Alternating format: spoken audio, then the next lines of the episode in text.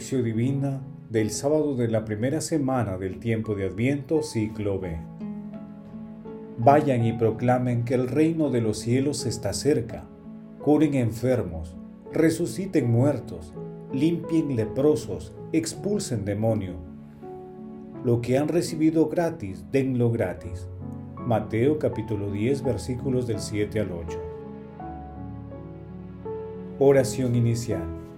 Santo Espíritu de Dios, amor del Padre y del Hijo, ilumínanos con tus dones para que podamos comprender los tesoros de la sabiduría que Jesús nos quiere revelar en este día. Otórganos la gracia para meditar los misterios de la palabra y revélanos sus más íntimos secretos. Madre Santísima, intercede ante la Santísima Trinidad por nuestra petición. Ave María Purísima, sin pecado concebida. Paso 1. Lectura. Lectura del Santo Evangelio según San Mateo capítulo 9 versículos del 35 al 10. En aquel tiempo Jesús recorría todas las ciudades y pueblos, enseñando en sus sinagogas, anunciando el Evangelio del reino y curando todas las enfermedades y todas las dolencias. Al ver Jesús a la multitud, sintió compasión de ellos, porque estaban cansados y abandonados como ovejas que no tienen pastor. Entonces dijo a sus discípulos, La cosecha es abundante, pero los trabajadores son pocos. Rueguen pues al dueño de la cosecha que mande trabajadores a recogerla. Y llamó a sus doce discípulos, les dio autoridad para expulsar espíritus inmundos y curar toda enfermedad y toda dolencia. A estos doce los envió Jesús con estas instrucciones. Vayan a las ovejas descarriadas del pueblo de Israel. Vayan y proclamen que el reino de los cielos está cerca. Curen enfermos, resuciten muertos, limpien leprosos, expulsen demonios. Lo que han recibido gratis, denlo gratis. Palabra del Señor, gloria a ti Señor Jesús.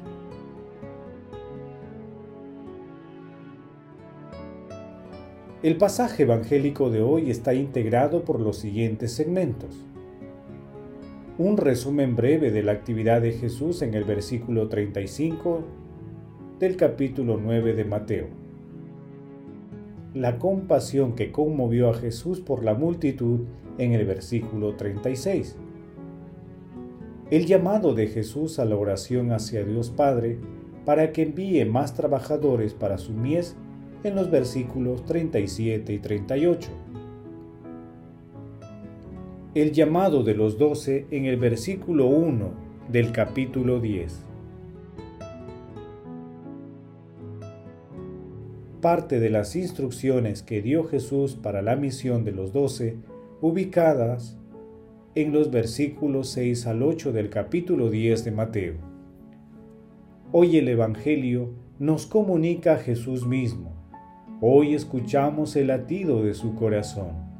Su mirada se fija en las multitudes con una compasión infinita y nos invita a compartir su mismo amor por la humanidad, confiándonos el doble mandato de la oración y de la misión, porque para Él Tener autoridad significa tener compasión, bondad y amor.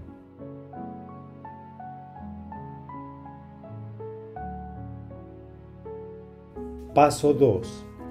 Meditación. Queridos hermanos, ¿cuál es el mensaje que Jesús nos transmite el día de hoy a través de su palabra?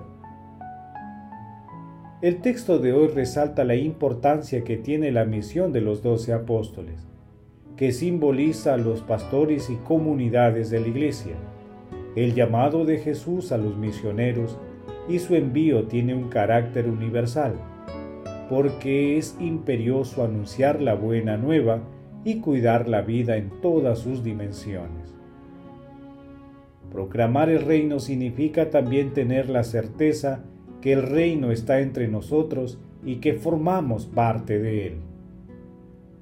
el poder, las gracias y el amor de nuestro Señor Jesucristo se transmite íntegramente a sus discípulos, y estas gracias se extienden en la actualidad a todos los discípulos del Señor según la voluntad del Espíritu Santo.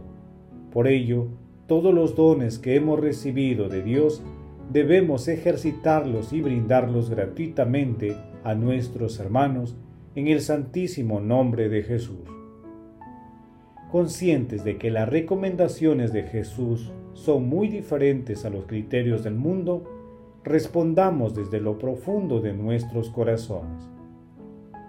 ¿Cumplo y defiendo los criterios de la misión enunciados por nuestro Señor Jesucristo?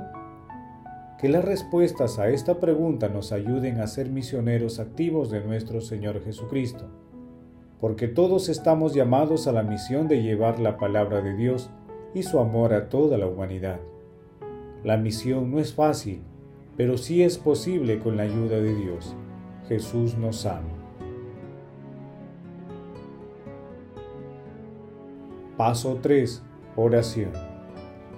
Santísima Trinidad, Dios Padre, Dios Hijo y Dios Espíritu Santo. Inspire y fortalece a la Iglesia en la misión de llevar el Evangelio y la misericordia a toda la humanidad Santísima Trinidad, te rogamos que envíes más obreros para la misión y que la novedad del Evangelio sea aceptada por toda la humanidad. Amado Jesús, concédenos también a nosotros la gracia de ser misioneros anunciadores de la alegría de la salvación que eres tú, amado Señor.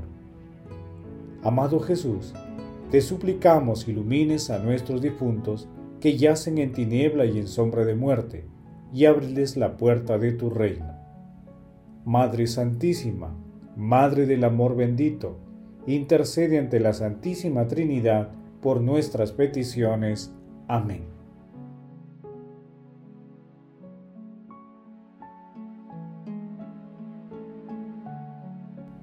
Paso 4. Contemplación y acción. Hermanos, contemplemos a Dios a través de un texto de Mariano Magrassi. Sabemos cuál fue la reacción de los discípulos ante la desconcertante noticia que cambió la faz del mundo. Lo dejaron todo al instante. Y Jesús dice enseguida que esta bella noticia es preciso proclamarla a todas las gentes por doquier, por todo el mundo. Querríamos que este anuncio sacudiera también nuestra conciencia. Es una bella noticia para mí y puede ser nueva. Es nueva cada vez que la escucho. Creed en el Evangelio, también aquí se cuela la palabra creer. No se trata de la aceptación de una verdad abstracta, sino abandonarse a Jesús que se revela como la única salvación, como el reino que está aquí. Es darle crédito, darle carta blanca.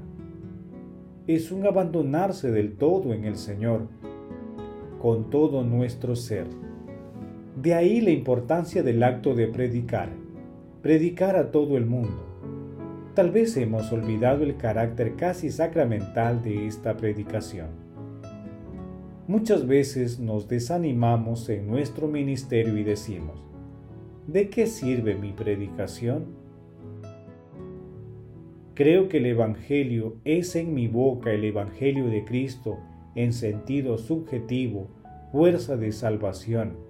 Por tanto, para todo el que se abre a la palabra que tiene una fuerza maravillosa en sí misma, a buen seguro no es preciso tomar esto en un sentido mágico.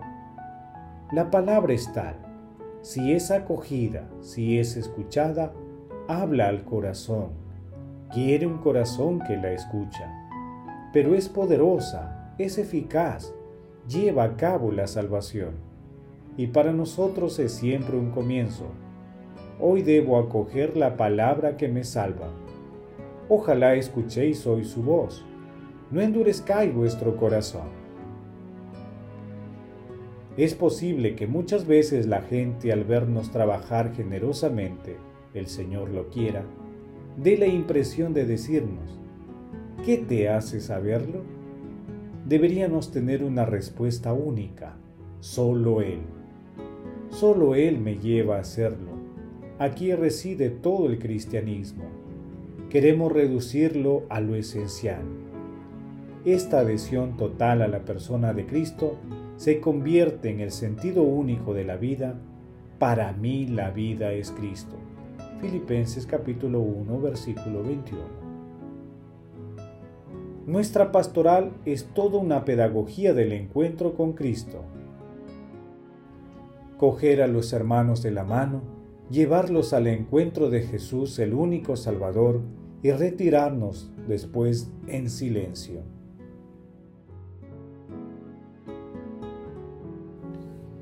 Queridos hermanos, anunciar el reino es liberar a la gente de sus penas y sufrimientos, es dar vida, es contagiar felicidad. Hagamos el compromiso de trabajar cristianamente por una sociedad de paz, de justicia y amor. Dejemos que el Espíritu Santo revele nuestra misión e inspire las acciones de amor en favor de nuestros hermanos más necesitados glorifiquemos a Dios con nuestra vida, poniendo en práctica la palabra de Dios.